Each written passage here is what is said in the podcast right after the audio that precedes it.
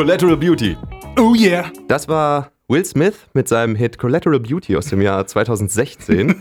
und jetzt sind wir wieder bei Direct to POD, dem Filmpodcast mit Dirk und Tim. Ja, moin. Hallo Dirk. Moin, Tim. Wie Geht's geht's? dir gut? Ach ja, kann ich klagen. Ja? Hast du alles, alles zusammen im Leben? Ja. Die Liebe, den Tod und die Zeit? Ja, aber sie rennen einen davon, ne? Das also so. die Liebe und die Zeit, ne? Bis dann der Tod kommt. Es ist so, ja. Es ist wirklich schwierig. Es ist wieder schwierig reinzukommen, worüber wir gerade reden, ne? Ja, ziemlich. Ähm, Es geht um den tollen Film Collateral Beauty, verborgene Schönheit auf Deutsch, äh, mit Will Smith in der Hauptrolle. Wenn man es eine Hauptrolle nennen kann, ich bin mir nicht ganz sicher. Äh, in dem Film haben eigentlich viele eine Hauptrolle. Edward Norton hat und auch irgendwie niemand. Genau, Ja, genau. eigentlich hat Edward Norton die Hauptrolle. Eigentlich hat Edward Norton die Hauptrolle. Ähm, Kate Winslet hat vielleicht auch noch so eine halbe Hauptrolle. Michael Pena spielt noch mit.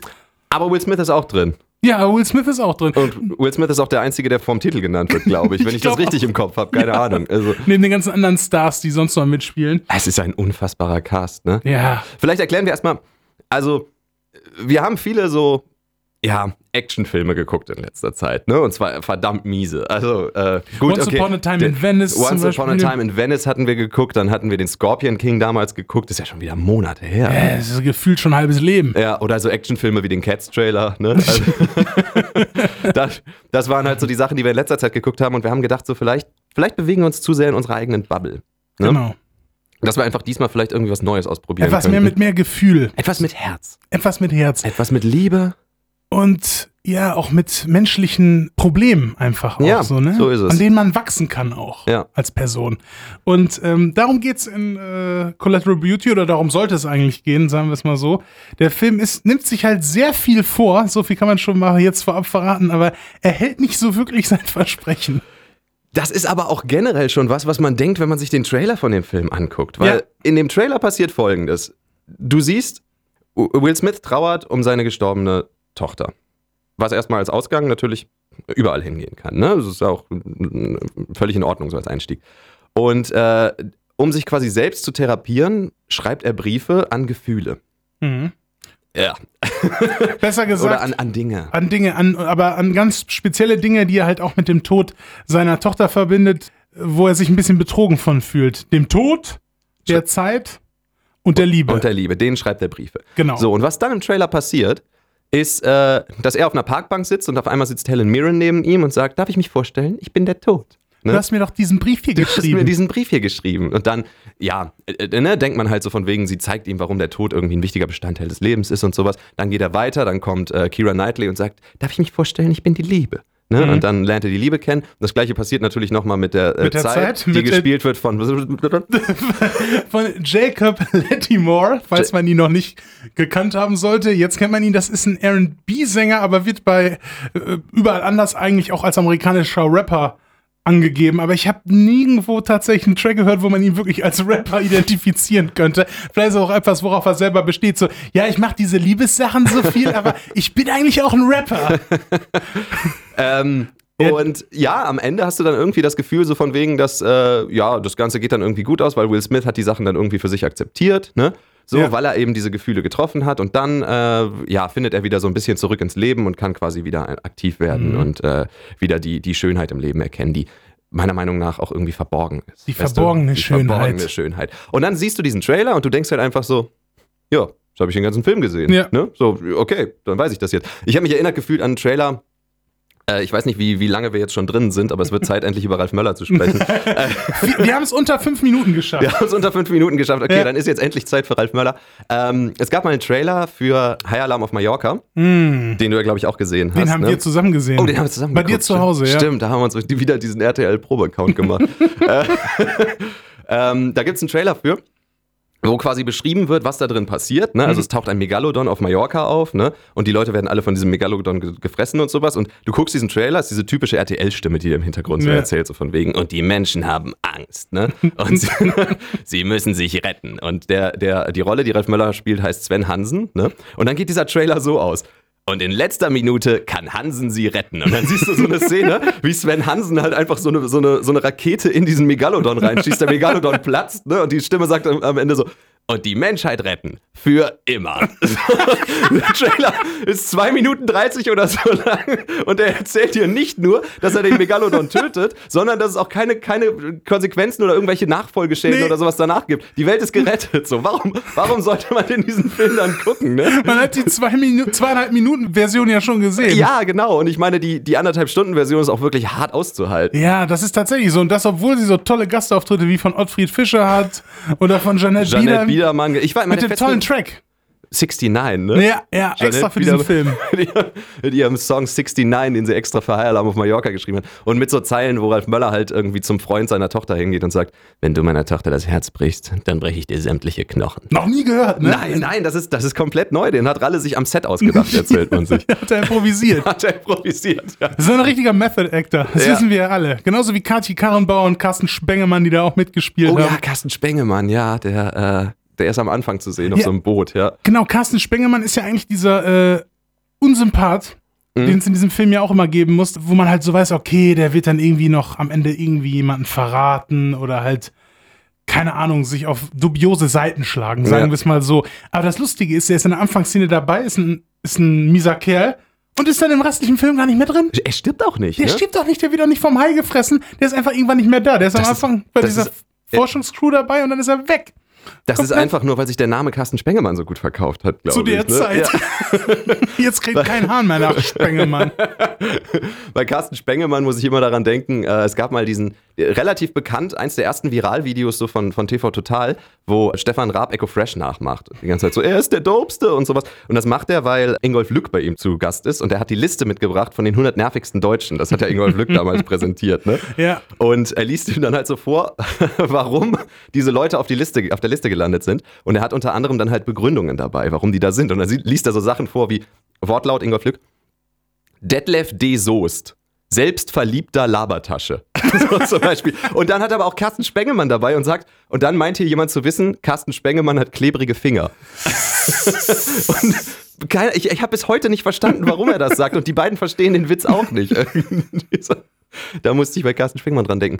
Ja, und Julia Stinshoff ist noch in, ähm, Stimmt. in High Alarm auf Mallorca. Und sie ward nie wieder gesehen. Ja. Danach. Aber ich muss auch sagen, sie war jetzt auch nicht so wirklich gut. Nein, natürlich Nee. nicht. Ich meine, Aber sie ich- war gut genug, dass sie eine eigene Serie damals hatte. Aber, Welche war das nochmal? Äh, Christa hieß die, glaube ich. Ach ja, ja, ja. Christa mit Julia Stinshoff in der Hauptrolle. Aber äh, danach habe ich auch nie wieder was von der Frau gehört. Aber was mir noch einfällt, ist, dass da ja tatsächlich die Tochter von eigentlich einer ziemlich angesehenen Schauspielerin gespielt wird von Ralf Möller. Das ist eh so eine komische Oh, Zusammensetzung. wer war das denn? Ona Devi Lieblich, die hat ja auch in, oder Liebig, die hat ja auch in, ähm, Die hat in, in Crazy mitgespielt. Ah. Unter anderem. Die Love Interest von ähm, äh, Robert Stadelober und von Tom Schilling. Ja. Aber warte das mal, war ihr das erster ist- Film, 2000, ja. die war doch auch in Kein Bund fürs Leben mit Axel Stein, oder? Äh, gucken wir doch mal. Vielleicht hat sie dann so ein bisschen. Oh ja, gut, sie war auch in Endlich Sex, Ausrufezeichen. Ja, man muss halt gucken, wie man über die Runden kommt. Ne? Das hatten wie wir ja schon Bruce letzten. Willis gesagt hat. Ja. Äh, hey, man muss gucken, wie man über die Runden kommt. Ja, stimmt, aber ja gut, Dani Lowinski in aller Freundschaft. Aber ich kann, ich sehe das hier nicht mit kein Bund für. Doch, kein Bund fürs Kein Bund, ey, das, also das hätte mich gewundert, weil den Film habe ich vor kurzem noch geguckt und der ist verdammt schlecht ja, gealtert. ja, ja. Ach, ja, gut, nee, dann, äh, ich, dann hat sie gut a- stark angefangen und musste sich dann anpassen. Ja. Das ist dann wohl eher die Geschichte. Ja, ich meine, wenn man, wenn man das große Geld nicht mehr einspielt, dann muss man sich mit High Alarm auf Mallorca über Wasser halten. So ist das halt. Ne? Aber ich wünsche ihr nur das Beste. Das Ich ist auch. Eine, eine gute Frau. Ja, auf jeden Fall. Also, also sie war mit Abstand die Beste beim Cast. Ja. Ne? ja. Und das, obwohl Ralf Müller mitgespielt hat. das, obwohl Ralf Möller mitgespielt hat. An dieser Stelle monatlicher Gruß an Ralf Möller. Ähm, genau. Und ich fand auch gut, dass Kathi Karrenbauer mal ihre düstere Seite zeigen konnte. Ne? Also War, äh, wie hieß ihre Rolle noch bei Hintergrund? Walter. War Walter nicht böse irgendwie? Walter war, glaube ich, so ein Anti-Held, den aber alle cool, äh, Anti-Heldin, Entschuldigung, die aber alle cool fanden. So, Ja. weißt du, so, sie war der, der Kultcharakter aus der Serie. Deutsche Prison Break. Ja. Deutsches Orange is the New Black. Deutsche Orange is the New Black. Das waren ja genau. auch diese schrecklichen äh, äh, Werbevideos, die dann äh, in Deutschland dafür gemacht worden sind. Auch mit Kathi Karrenbauer, so nach dem Motto, castet mich doch auch dafür. Ja, vor allem, da haben sie dann die Szenen aus Orange is the New Black mit, mit Szenen von Kathi Karrenbauer zusammengeschnitten, wo Ja. dann Kathi Karrenbauer auf so einem Bett liegt und dann kommt auf einmal Piper rein und sie verliebt sich dann in Piper irgendwie und läuft auf sie zu, aber die beiden waren selbstverständlich niemals im Bild zusammen. Ne? Nein. Das sind einfach irgendwelche Szenen aus Orange und die wurden dann auf dem offiziellen Kanal gepostet auch. Ah. Das war hart, ja stimmt. Einfach so, guckt mal, wir hatten auch mal eine Knastserie. Ja, ja. Aber Zehn war- Jahre davor. Und Aber es war schön zu sehen, dass Karrierenbau noch gut geht. ja, ja. Ich meine, es ist jetzt auch schon wieder ein bisschen lange her, aber. Also diese Werbung, ne? Ja. Aber gut. Ja, Immerhin. gut. Sie macht noch was. Kleiner Exkurs Ja. zu High Alarm auf Mallorca. Aber man muss sagen, Collateral Brucio ist auch wieder einer von diesen Filmen, wo man nur abschweifen kann eigentlich. Ja, also ich hoffe, du nimmst mir das nicht übel. Das, ich glaube, das ist nicht schlecht, wenn wir ein paar kleine Exkurse nehmen. Ja. So, und das, was im Trailer passiert, ist nicht wirklich die Story von Verborgene Schönheit. Genau, weil man hat sich ja im Trailer schon gewundert, okay, was machen da jetzt noch die ganzen, ich meine, man hat ja, man hat Helen Mirren, ne, man hat den Tod, man hat die Liebe mit Kira Knightley, man hat die Zeit mit äh, äh, Jacob Lattimore. Jacob Lattimore, ja. Äh, und man hat halt Will Smith, dem die ja alle helfen wollen. Mhm. So, man hat sich im Trailer schon gewundert, okay, äh, was machen dann diese ganzen anderen renommierten Schauspieler noch da? Michael Pena, Edward Norton und Kate Winslet. Mhm. Weil die müssen ja eigentlich- auch noch was zu tun haben, weil das sind jetzt nicht Leute, die da für ein Leberwurstbrötchen eben für eine Szene mal rüberkommen, weißt du so. Äh, Naomi Harris spielt ja auch noch mit, zum Beispiel hier, Money Penny aus den letzten Bond-Filmen auch. Und bei äh, Moonlight, ne? Und bei Moonlight, Ja. die Mutter, genau, Ja. auch Oscar nominiert. Die Ja, Frau, stimmt. Ah, war ein guter Film. Ähm, genau, also der Trailer bringt einen wichtigen Part der Geschichte gar nicht rüber. Und zwar, dass der Tod, die Liebe und die Zeit, die ihn aufsuchen, eigentlich Schauspieler sein sollen, die von den Freunden oder Geschäftspartnern von Will Smith engagiert worden sind, um ihn zu konfrontieren mit seinen Problemen, die er hat. Um das mal eben nochmal so zusammenzufassen, also die Arbeitskollegen von Will Smith sind Edward Norton, Kate Winslet und Michael Pena. Genau. Und die beauftragen Kira Knightley, Helen Mirren und Jacob Lattimore, ähm, sich auszugeben als die Gefühle beziehungsweise die Dinge, an die Will Smith eben Briefe schreibt. Ne? Genau. Das, äh, ich denke, da, da werden wir dann zu kommen, wenn wir da gleich, gleich ankommen. Aber der Trailer war auf jeden Fall ein bisschen irreführend, muss Ja. man auf jeden Fall dazu sagen. Da habe ich so ein bisschen das im Kopf damals, wo die Leute so sauer geworden sind, als der Drive-Trailer rauskam. Der sah aus wie Fast and Furious 8. Und dann war es ein ziemlich äh, atmosphärischer Arthouse-Film. Ja, ja, genau, wo sich einfach relativ wenig bewegt hat eigentlich Mhm. so in der ganzen Sache. Da sind Leute äh, stinkwütend aus dem Kino gelaufen. Ja, da hat eine Frau ja sogar äh, verklagt Ja. Vor Gericht. Ja, hat sie richtig, recht stimmt. bekommen? Hat, hat sie eigentlich recht bekommen? Oh, das weiß ich nicht. Aber die hat geklagt, weil der Trailer so irreführend Ja. war, ja. Finde ich irgendwie blöd, weil ich meine, eigentlich ist das doch cool, wenn du halt einfach so, wenn die Leute überhaupt keine Ahnung haben, was sie erwarten können, wenn sie in so einen Film reingehen und du hast einen Trailer und dann äh, kommst du da rein und dann denkst du, wow, das, das war absolut nicht das, was ich erwartet habe. Wie zum Beispiel bei Verborgene Schönheit. Schönheit, genau. Also, Will Smith spielt Howard. Mhm. Das habe ich mir aufgeschrieben, weil das wird nicht besonders oft gesagt. nee, nee, vor allem in den ersten 30 Minuten ist Will Smith also auch wirklich keine große Rolle im Film, muss man Will auch ganz Smith klar sagen. redet auch kaum. Ja, Ne? der hat am Anfang halt, wo er eingeführt wird und alles noch gut ist, der spielt drei Jahre in der Vergangenheit, da war seine Tochter auch noch am Leben. Er ist im Prinzip einer der Geschäftsführer von einer erfolgreichen New Yorker Werbefirma. Genau, ja. Und in der Agentur hält er dann am Anfang auch eine Rede, ja, wenn wir unsere Kunden überzeugen und halten wollen, geht es auch darum, dass man sich über die wichtigsten Dinge im Leben im Klaren wird. Und das sind die Zeit, die Liebe und der Tod. Richtig. Ne? Also ein roter Faden, der sich durch diesen ganzen Film spinnt. Ja. Ne? Währenddessen hat er am Anfang, glaube ich, dann so, ein, so, ein, äh, so eine, so eine Domino-Reihe da aufgebaut. Ne? So ein Domino-Haus hat er, glaube ich, am Anfang schon. Irgendwie. Nach drei Jahren dann Ach so, dann erst? Na, ich ja, dachte, okay, weil im Intro kamen nämlich auch schon die Dominosteine vor und ich dachte, die standen dann schon aufgebaut, quasi hinter ihm, so ein anderes, so ein Modell, das er gebaut hat. Ja, okay, das weiß ich jetzt nicht mehr so ganz genau, aber auf jeden Fall, Auf jeden Fall springen wir sofort drei Jahre in die Zukunft. ja, direkt. So. Seine Tochter ist tot. Wie wir äh, erfahren durch Mr. Exposition himself, Edward Norton erzählt uns das einfach alles, ähm, dass sein Kind gestorben ist und Will Smith verbringt seine Zeit in der Marketingagentur nun nicht mehr damit, Marketingkonzepte zu entwickeln. Nee, oder mit seinen Kollegen generell zu reden. Genau. Oder generell zu reden, Genau. sondern Will Smith baut jetzt Domino rein. Genau. Und zwar richtig komplizierter. Also da wären die von Domino Day richtig stolz gewesen. Ja. Also wirklich über seinen ganzen äh, Schreibtische, über seine ganzen Nebentische, Stühle, mehrere Etagen hoch.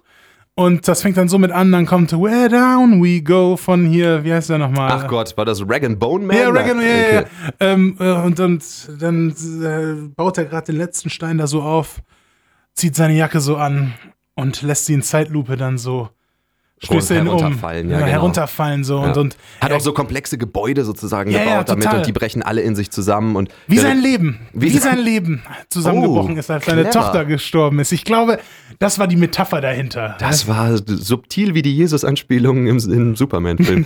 ähm, ja, genau. Und währenddessen stehen seine drei Kollegen oben und sagen irgendwie so, wie lange hat er an dem Ding jetzt gebaut? Und sie sagt irgendwie, ich weiß gar nicht mehr, nur, nur drei Wochen oder so. er verbringt seine Zeit nur noch damit, diese scheiß Domino-Dinger da zu bauen. Weißt du, wenn er schon so ein trauriges Außenseiterleben durch diese Geschehnisse führen wollen würde, sollte man denken, okay, dann hätte er auch generell nicht so viel Bock, da noch bei der Arbeit nach wie vor aufzulaufen, weil das für ihn ja eigentlich nicht so viel Sinn macht im Nachhinein, weil er kommuniziert ja im Film ja auch nicht mit seinen Angestellten oder mit seinen Geschäftspartnern. Das ist schon auch merkwürdig, aber gut, das werden wir ja später eh noch ver... Ja, und ich meine, da ist es halt schwierig, weil jeder trauert halt anders. Ne? Und ich Das meine, stimmt. manche Menschen reden mit Leuten, manche Menschen halten sich eher zurück und manche Menschen bauen halt Domino-Reihen. In ihrem Büro. in ihrem Büro. Ja, Ja. das ist halt so. Das, das Mhm. ist in Ordnung. Ja. Auf jeden Fall kommt Edward Norton. Man kann eigentlich immer von Edward Norton reden, weil alles ist Edward Nortons Idee. hab ich Mhm. Alles ist. Edward Nortons Idee. Er ist auch sein bester Freund. Und er ist, war, ist im Prinzip auch mal sein 50-50-Partner gewesen. Ähm, Ach, richtig, ja. äh, aber dann hat Edward Norton mit irgendeiner, sage ich jetzt mal, Angestellten, die auch wohl erheblich jünger war als er, eine Affäre gehabt. Hat dann eine miese Scheidung hinter sich gehabt. Und da hatte er Geldprobleme. Da hat Will Smith gesagt, komm, ich kauf dir 10% der Anteile ab. Das war alles noch bevor Will Smith seinen Ausfall da mit seiner Tochter hatte, dass die gestorben ist. Und deshalb ist Edward Norton jetzt nicht mehr der äh, halbteilige Geschäftsführer, sondern nur noch mit 40% daran beteiligt und deshalb hat er nicht mehr so viel Mitspracherecht wie Will Smith. Das Problem jetzt hier in dieser Situation ist, dass die Firma durch auch das Verhalten von Will Smith und weil da keine neuen Innovationen mehr reinkommen, gerade auch an der Börse ultra schlecht läuft und die darüber nachdenken müssen, die zu verkaufen, um den Leuten halt wenigstens noch einen guten Ausgang zu bescheren, auch den Leuten, den Angestellten, die für die arbeiten. Und äh, mit Will Smith können sie darüber aber nicht reden, weil er sich komplett verschließt und mit denen er auch gar, gar nicht redet mehr. Nein. So tut sich total Will, verschließt. Will Smith ist sehr damit beschäftigt, mit dem Fahrrad falsch rum in, in, äh, in Autoverkehr zu fahren Genau. und dabei wütend auszusehen. Das- ist genau. Will Smith sieht einfach immer nur deprimiert und verweint und mega wütend aus. So. Ja, das ist ja. alles so richtig ins Gesicht gehauen. So, Du ähm, siehst äh, den Regisseur David Frankel die ganze Zeit hinter der Kamera stehen, wie er sagt, Will Smith, noch ein bisschen traurig. noch Komm schon, trauriger. Du kannst noch ein bisschen Kannst du nicht noch trauriger. ein bisschen mit den Lippen so ein bisschen zucken, so, wenn du mit dem Fahrrad rumfährst? Ja, äh, genau. Rotz Also Will noch. Smith fährt im Prinzip die erste Hälfte des Films nur Fahrrad Ja. und fährt, fährt in Gegenverkehr und aber die weichen ihm alle aus und ähm, er trauert. So. Genau. Und Edward Norton, Michael Pena und Kate Winslet müssen halt bis dahin im Prinzip die Handlung übernehmen für ihn. Die wollen halt verkaufen und sie wissen aber nicht, wie sie das angehen sollen, wenn der Hauptanteilhalter halt sich so verhält und im Prinzip nicht kommunikativ ist und die Firma auch offensichtlich trotzdem nicht verkaufen will, obwohl er gerade ganz andere Probleme hat. Und deswegen müssen sie irgendwie dahinter kommen, wie sie mit Will Smith doch kommunizieren können. Und deswegen beauftragen sie eine Privatdetektivin. Genau. Endowed. Endowed. Bekannt aus. Hereditary, vor kurzem noch. Richtig, ja, wo sie. Ja. Ne? Ähm, und äh, auch zum Beispiel True Detective, da war sie die äh, Freundin von dem Serienkiller in der ersten Staffel am Ende. Richtig, richtig. Ich würde jetzt sagen, dass ihre Rollen sich immer relativ ähnlich sind, aber eigentlich stimmt das gar nicht. Also, Das stimmt gar nicht, Sie sie ist ist halt immer nur eine, eine etwas ältere Frau, aber ansonsten Ja. hat das gar nichts miteinander zu tun. Nee, äh, aber sie war sehr gut in Hereditary, ich erinnere mich. Ja. Ich will jetzt nicht spoilern, aber Nee, sie hat sogar eine relativ wichtige Rolle in der ganzen Sache Ja. irgendwie, ne? Also so ab der zweiten Hälfte kommt Mhm. sie vor und ist dann relativ wichtig für die ganze Sache und da war sie, da war sie sehr gut. Verdammt definitiv, gut. Ja. Also, ähm, der ist sowieso zu empfehlen. Hast du den neuen von dem Regisseur schon gesehen? Midsommar? nee, den Midsummer habe ich noch nicht gesehen, aber der sieht ja auch sehr vielversprechend aus im Ja. Trailer. Ja. Also Ari Aster, der macht ja ähm, wirklich gute neue Horrorfilme. Ja. Also die einen auch wirklich ähm, Ja, nicht mit so Jumpscares halt so, ähm, die, die sind auch drin teilweise, aber gut dosiert und der hat einfach eine unglaublich unangenehme Grundatmosphäre in Es seinen ist Filmen. wahnsinnig atmosphärischer Ja, Horror, ja, ja, ja. genau. Und das, äh, das vermisst man so ein bisschen heutzutage. Also es gibt nicht mehr viele davon. Die, die es gibt, sind meistens auch gar nicht schlecht irgendwie, ne? Aber ähm, dadurch, dass man so tierisch übersättigt ist mit der ganzen Jumpscare-Geschichte, ist es natürlich echt ganz cool, dass man sowas wie Hereditary zwischendurch nochmal hat, wo einfach nur Atmosphäre herrscht. Oder sowas wie The, The Witch oder so. The Witch, ne? genau. Äh, It Follows, auch ein gutes Beispiel, Ja, genau. ne, was viel mit der Ja. Kameraarbeit auch umgesetzt wurde bei dem Film, ne? mit diesen Ja. Kameraschwenks, wo man sich dann denkt, okay, woher kommt dieses Ding jetzt? Ja, Was- genau, wo du denkst, du musst irgendwas sehen, Ja. aber eigentlich schwenkt die Kamera halt nur und du hast keine Ahnung, wo du jetzt hingucken sollst. So, Genau. aber irgendwas Gruseliges ist da. Ne? Ja, genau. Und Ja. du kannst es halt noch nicht wirklich äh, deuten. Und das sind alles so Sachen, das erinnert mich an so Filme wie zum Beispiel Shining damals, wo du halt auch keine Jumpscares wirklich drin hattest, sondern wo nur diese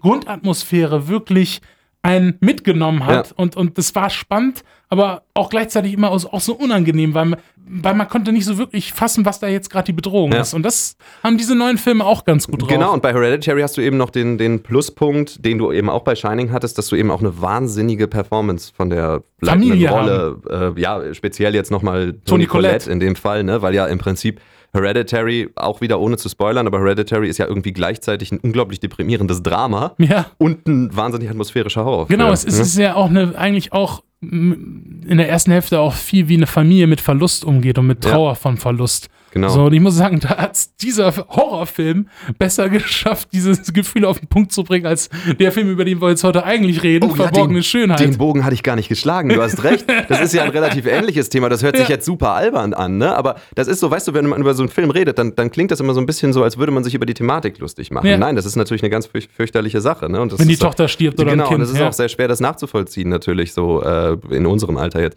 Aber wenn man dann halt einfach einen Film hat, der es gut gemacht hat, und das ist auch noch ein Horrorfilm, und dann Ja. hat man den Vergleich zu diesem Film, der halt wirklich durchgehend auf die Tränendrüse drückt, ne? Ja. Es gibt einen Charakter in diesem Film, bei dem wir noch gar nicht sind, die weint den ganzen Film. ich meine, wir sind noch nicht da, ne? Und das ist nicht Will Smith. Nein. Aber ne, das, das ist halt einfach, das ist schlecht umgesetzt. Das ist halt Ja. die ganze Sache irgendwie, ne? Absolut.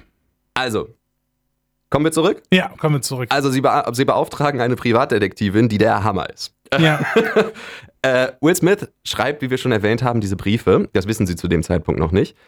Sie verfolgt ihn und bekommt raus, dass er diese Briefe schreibt. Mhm. Und zwar, indem sie sich auf einer Rikscha ihm hinterherfahren lässt Ja. oder hinterherziehen lässt und fotografiert, was er macht. Ja, genau. Und er äh, fährt dann eben mit seinem Fahrrad zu so einem Briefkasten und wirft diese Briefe da ein. Und äh, Endowed lässt sich mit der Rikscha dann dahin ziehen und sagt, Moment, hier anhalten, macht dann ein Foto vom Briefkasten und fährt wieder. Ne? Und dann hat sie die Briefe hinterher besorgt und dann sagt äh, Edward Norton zu ihr irgendwie so, wie haben Sie das denn gemacht? Und dann sagt sie, ja, das hat mich 800 Dollar gekostet, diesen Zweitschlüssel hier zu bekommen. also ich weiß nicht, wie es dir geht, aber ich persönlich habe das früher immer mit einem Draht und einem Stück Tesafilm Ja, gemacht, der Klassiker. Wenn wir, wenn wir unseren Schlüssel schon wieder für den eigenen Briefkasten verloren hatten, dass du die einfach so rausziehen kannst. Aber Gut, das dabei- nur das, der kleine Unterschied, wir, das waren dann unsere Briefe. Sie hat einfach als Privatdetektivin einfach mal auf das Gesetz gepfiffen. Aber ist ja egal. Hauptsache naja, gut, Privatdetektive, da geht es ja nur um, dass sie einen guten Job machen. Ne? Ja, ne? Hauptsache ja der Fall nicht, wird gelöst. Ja, eben, also ganz ehrlich, Richard Diamond, Privatdetektiv, hat früher auch nicht mit, den, mit dem Gesetz zusammengearbeitet. Der hat einfach sein eigenes Ding gemacht. Ja. Das sind übrigens sehr coole Hörspiele, kennst du die? Nee. Richard Diamond, Also, also ich, Privatdetektiv. ich, ich, kenne den Namen, aber ich habe sie nie gehört. Ja, Ich kannte die auch nicht vorher. Ich habe mal zufällig irgendwie geguckt, was gibt's so für Krimi-Hörspiele. Mhm. Und da gibt's bei, bei Spotify auch ein paar Folgen und so, wo ihr uns übrigens auch hören könnt. da gibt's ein Und paar, paar Folgen. Und das Coole ist, das ist der äh, Privatdetektiv hat die Synchronstimme von Seth Rogen.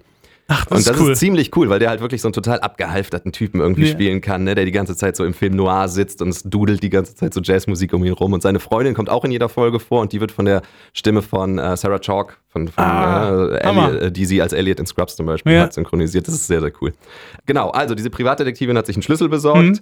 Hat das Ding aufgeschlossen, hat die Briefe rausbekommen und hat eben rausbekommen, dass er diese Briefe schreibt an Liebe, Tod und Zeit. Womit wir wieder da wären, ja. Genau. Und äh, da denken sich äh, die Leute, oh Mann, der scheint ja wirklich, wirklich Probleme zu haben. Ne? Und seine Freunde äh, merken dann halt, haben sie ja vorher schon gemerkt, dass er nicht mehr so rational handelt. Und dann denken sie sich halt so, okay, gut, aber wie können wir jetzt diese Geschichte benutzen? oder, oder was kann man jetzt aus Um diesen Kapital Erkenntnissen... daraus zu schlagen. Was kann man jetzt aus diesen neuen Erkenntnissen machen?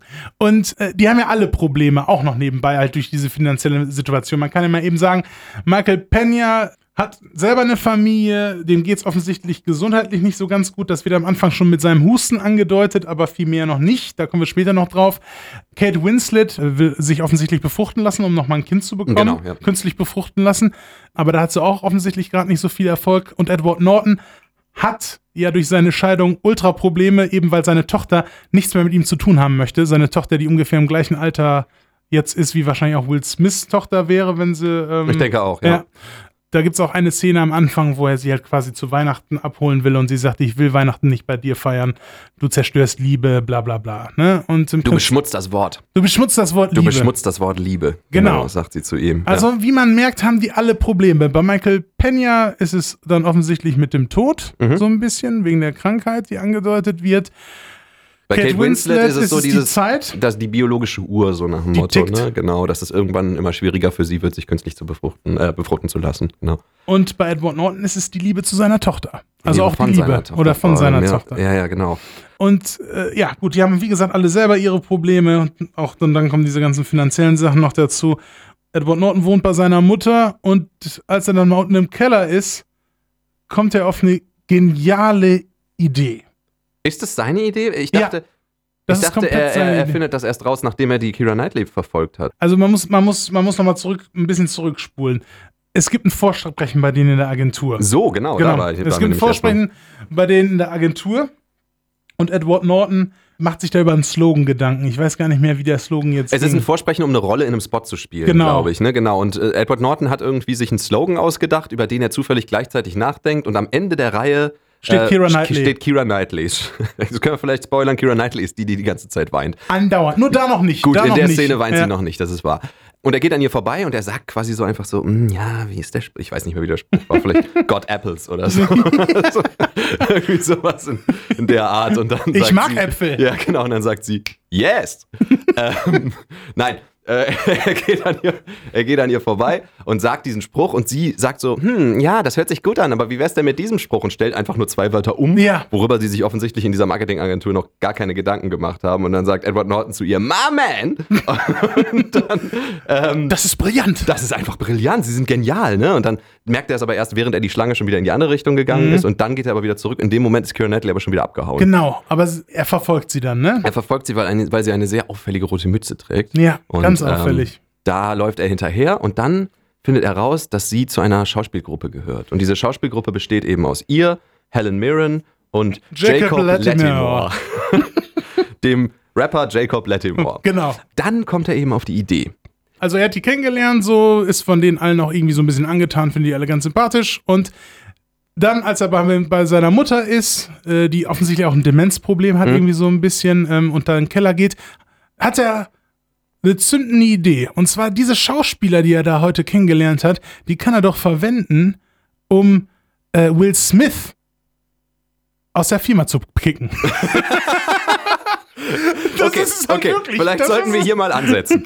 Edward Norton ist definitiv der Hauptcharakter dieses Films. Ja, ja. Edward Norton ist aber auch definitiv der schlimmste Charakter in diesem Ja. Film. Edward Norton ist ein, ein, ich würde nicht sagen ein furchtbarer Mensch, aber Edward Norton ist wirklich ein, ein übler Kerl. Also, gut, ich verstehe das. Er hat seine Geldprobleme. Er, hat, er, er will nicht mehr bei seiner Mutter oder nicht wieder bei seiner Mutter wohnen. Er will irgendwie halt, natürlich will er Geld. Er will diesen Deal abschließen. Das ist schon klar. Und er hat Verantwortung auch noch für die ganzen anderen Leute, weil er auch derjenige ist, der den Laden wohl geschmissen hat, hauptsächlich. Genau, weil Will genau. Smith halt nur noch ausfällt und nicht mehr tragbar ist. Deshalb konnte ich ihn von der Hinsicht schon ein bisschen verstehen, dass man ihn dann im Prinzip auch wegdrängen müsste.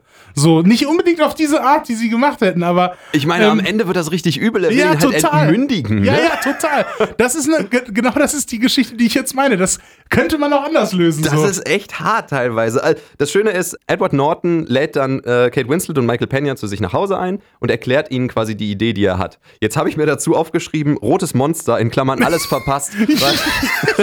Edward Norton zeigt ihnen nämlich ein Video, in dem ein, ein Mensch als, als rotes Monster verkleidet ist und erklärt ihnen anhand dieses Videos, glaube ich, warum das eine gute Idee wäre. Ja. Aber wir haben nicht zugehört, weil wir in dem, in dem Moment nämlich über den Film Stuba mit Kumail Nanjiani diskutiert haben. ja.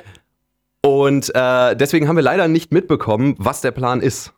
Der Plan ist, was ich da noch so an Wortfetzen von Edward Norton mitbekommen hat, wenn der über dieses rote Monster da spricht, dass man Leute, die eh gerade in ihrer eigenen Welt leben, wie es bei Will Smith ja offensichtlich gerade der Fall ist, dass man auf solche Leute nicht unbedingt so zugehen kann oder äh, mit denen kommunizieren kann, als ob sie jetzt im Moment noch, sage ich jetzt mal, Normal zugänglich. normal sind, so. zugänglich sind, genau, normal zugänglich sind. Und ähm, da sagt er, deshalb müssen wir den Ansatz wählen, über seine Welt mit ihm zu kommunizieren. Und da er halt diese ganzen Briefe an Liebe und Tod und Zeit geschrieben hat und mit denen er offensichtlich sehr viel Zeit in seinen Kopf verbringt und sich darüber so viele Gedanken macht, wieso analysieren wir das doch, indem wir den Schauspielern, die wir äh, jetzt kennen, da diese Rollen geben? Aber Dirk, was hat dieses rote Monster damit zu tun? Ja, offensichtlich hat das rote Monster irgendwie Kindern in der Klasse was beigebracht, was der Lehrer nicht vermitteln konnte. Und da hat er halt so ein rotes Cartoon-Monster da reingebracht oder so, was sie aus Cartoons kennen, um äh, das besser nachvollziehen zu können. Ja, Das kann natürlich Ich sein. glaube das, aber ich habe keine Ahnung. Ja. Also ich habe diesen ganzen Part nicht mitbekommen. Ich Diese auch nicht. Diskussion über den anderen Film war einfach viel interessanter zu dem Moment. ja, ich glaube, Stuba ist unterhaltsamer. Da wird wenigstens Auto gefahren und nicht Ja. nur Fahrrad die ganze Zeit. ja. Und es wird auch nicht immer nur dabei geweint. Das war- ist, das ist wahr, ja. So, das heißt, jetzt kommt der erste Charakter, der erste, das erste Gefühl, das erste Ding, an das äh, Will Smith einen Brief geschrieben hat. Und das ist der Tod. Mhm. Dargestellt von Helen Mirren, bekannt aus Fast and Furious 8, äh, Ho Hobbs and Shaw und natürlich Red 1 und 2. ja, das sind mit Abstand ihre besten Filme. Ich glaube, mehr hat sie auch gar nicht gemacht. Sie hatten jetzt auch noch letztens diesen guten neuen von Luc Besson gemacht, Oh, den hab wo, ich sie, gesehen. wo sie die wandelnde Karikatur ist. Ja, aber sie war die Einzige, die sich Mühe gegeben hat. Das mag sein. Ding. Das Also, mag sein. Ich habe den gesehen, der Film war echt mies. Der hieß äh, Anna. Ja. Anna hieß er. Anna ist so ein Film, der dich immer wieder überraschen will. Und das tut er nicht, indem er dich in der Szene überrascht, sondern jedes Mal, wenn irgendwas passiert ist in diesem Film, Mhm. sagen, kommt so, so eine Einblendung, dann steht da fünf Monate zuvor. Ah. Und dann siehst du, was fünf Monate zuvor Mhm. passiert ist. Und dann denkst du, ah ja, deswegen ist die so. Und dann so, zwei Jahre später. Und dann siehst du, was zwei Jahre später passiert. Und dann äh, äh, denkst du, ja, okay, jetzt weißt du, wie sie handelt, weil ich Mhm. ja gesehen habe, was fünf Monate zuvor passiert ist. Und dann betrügt sie aber wieder jemand anders. Ne? Und dann denkst du, hä, warum macht sie das denn? Drei dann, Monate zurück. Drei Monate zuvor und sowas. Und das geht bis zum Ende, die ganze Zeit. Ne? Ich meine, das kann man ja ein, zweimal machen. Ich meine, darauf sind ja auch viele von diesen Heist-Filmen so ein bisschen ausgelegt, so, so 30 Minuten zuvor oder Du was auch immer. Aushilfsgangster Ja, und genau, ja, ja, genau. Ähm, aber darauf ein ganz, eine ganze Filmhandlung aufzubauen, das ist so nervig, weil irgendwann kannst du ja eh nichts mehr trauen, was du dann da siehst und dann denkst du so, ah, ja, ah, Ja, ähm, genau. Also deswegen, den, den, ähm, den kann ich leider nicht empfehlen. Ähm, den, machen, den besprechen wir vielleicht ein anderes Mal in diesem Podcast Ja. hier. Man weiß es nicht, wenn der irgendwann mal bei Netflix ist oder so. Ähm, aber Helen Mirren ist der Tod. ist der Tod. Genau. Wolltest du zu Helen Mirren noch was sagen? Hast du noch was zu Red 2 zu sagen? ich habe nicht mehr viel zu Red 2 zu sagen, außer dass Bruce Willis, hatten wir schon beim letzten Mal geklärt, ein schwieriger Interviewpartner sein ah kann. ja, das war ja zu Red 2. Stimmt. Genau, ja, ja. Genau. Nee, sonst habe ich dazu nichts mehr zu sagen, außer dass ich es lustig finde, dass die Fast and the Furious Filme jetzt in letzter Zeit neben diesen ganzen Leuten, die man da halt typischerweise drin vermuten würde, wie Dwayne The Rock Johnson, Jason Statham, Vin Diesel, dass die jetzt mittlerweile so aufstocken, was die Schauspieler angeht, dass da irgendwie Charlize Theron dann irgendwann da so, weißt du, Oscar-Preisträgerin Charlize Theron, Kurt Russell, Helen Mirren, die Ja. hauen da einfach diese ganzen angesehenen Leute rein, wo du denkst, hä, was machen die denn jetzt da Das drin? ist so, geil. Wenn du da so Allstars wie Kurt Russell zum Beispiel, der ist ja schon im siebten dabei, ne? Ja. So Allstars wie Kurt Russell äh, hast und dann sitzt der neben Vin Diesel und im Mhm. Prinzip haben die beiden nichts anderes zu tun, als Werbung für Corona zu machen. Sitzen die da, er fährt ihn irgendwie weg, während er angeschossen wurde und dann sagt er so, äh, jetzt kommt wieder eine super Vin Diesel-Imitation, so, hey, keine Angst, Kurt Russell, wir fahren jetzt zu mir und dann trinken wir was Leckeres. Ich habe ein gutes Corona da. Und dann, und dann sagt er zu ihm, ja, ich bin eher so der belgische Typ. Und dann fahren sie aber dahin und Vin Diesel holt so ein riesiges, so einen riesigen Eiseimer raus, wo so ganz groß Corona draufsteht und so acht Coronas oben drin stecken und sowas. Den hat er einfach so unterm Tisch stehen gehabt, so voller Eis. Das- Jetzt gibt's ein leckeres Corona für dich. Das ist so geil. Die machen noch subtile Schleichwerbung. Das ist, ja, eben, da, da rechnest du gar nicht mit. Ich glaube, das haben die auch, die mochten einfach Corona und dachten, ach, weißt du was, dann nehmen wir ein paar mit rein. ja, ich, da waren keine wirtschaftlichen Interessen dahinter. das denke ich auch nicht. Ich bin mal gespannt, wie jetzt bei Idris Elba, der spielt ja jetzt im äh, Hobbs Shaw, spielt er ja den Bösen. Ähm, ich bin mal gespannt, was er da anpreisen wird. Das würde mich interessieren, ne? was, was seine Marke ist, die er dann da. Hat er nicht irgendwie, der hat doch bestimmt einen eigenen Wodka oder so. Ja, bestimmt. Heutzutage jeder einen eigenen Wodka. Dan Aykroyd mit seinem Skull-Wodka oder sowas. Das wäre schon cool, ja. Ja. So, ich finde das ja lustig. Keine Ahnung. Ich warte auch noch auf den Fast and Furious Teil, wo dann Daniel Day-Lewis und Tilda Swinton mitspielen. Daniel Day-Lewis kommt zurück aus seiner, aus seiner Sommerpause. Ja, ja, ja, genau. kommt aus seiner, sondern extra für diesen Film. Extra für diesen Film. Seine Comeback-Tournee ist schon passiert, aber jetzt ist er nochmal da und sagt, wisst ihr was, für den neuen Fast and the Furious bin ich nochmal dabei. Ja, ja. also da, da muss ich, da muss ich noch mal raus, so, ne? Ja. Ähm, äh, genau, und dann sitzt er da mit Tilda Swinton, so, und dann redet, keine Ahnung, so, sitzen da irgendwie so einem Kontrollraum mit lauter Bildschirmen und dann meint Tilda Swinton irgendwie in so einer Unterhaltung dann so mittendrin so, hey, magst du mir mal, das Heineken reichen oder irgendwie so? Ich bin mehr so der Corona-Typ. Daddy, bringst du mir bitte ein Corona? Und Jack Nicholson kommt rein mit so einem großen Koffer voll Corona. auch noch. Auch noch mal aus der Rente gekommen und sagt so, oh ja, für ein leckeres Corona bin ich immer zu haben und grinst in die Kamera und zeigt den Daumen und geht wieder.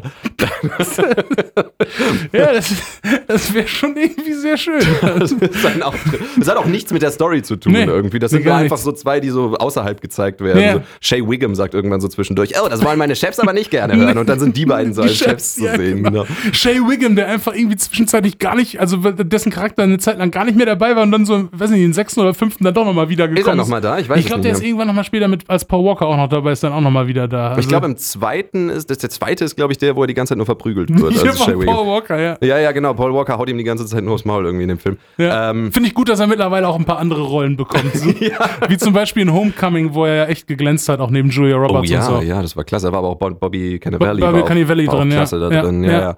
Das war echt eine gute Verfilmung. Ich hatte den Podcast vorher gehört und der hat ja auch eine ziemlich gute Besetzung. Ne? Ja. Das ist ja mit ähm, Catherine Keener, David, David Schwimmer. David Schwimmer.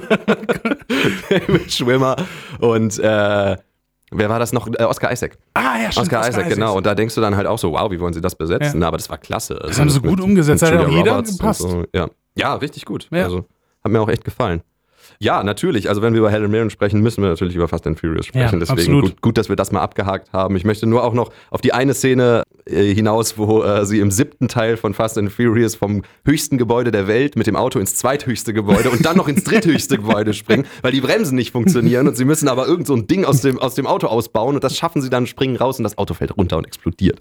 Ja, alles nochmal gut gegangen. Ja. Und dann kommt The Rock und The Rock lag im Krankenhaus mit dem Gips um den Arm und dann kommt er und äh, spannt die Muskeln so krass an, dass dieser Gips einfach platzt. Holt er eine Gatling Gun raus und schießt auf so einen, auf so einen Helikopter, der oben Ich muss sagen, mein, mein Highlight aus den Filmen, meine Highlight-Szene ist das, wo sich The Rock und äh, Vin Diesel kloppen. Und die müssten ja Vin Diesel ziemlich groß da inszenieren, so künstlich, weil er ja, der ist einfach ein paar Köpfe kleiner als The Rock in Wirklichkeit. So, und The Rock würde ihn halt fertig machen. So, also man weiß es halt, man weiß es auch, wenn man es jetzt sieht, man weiß es auch einfach, das wäre nie ein ausgeglichener Kampf, so weißt du.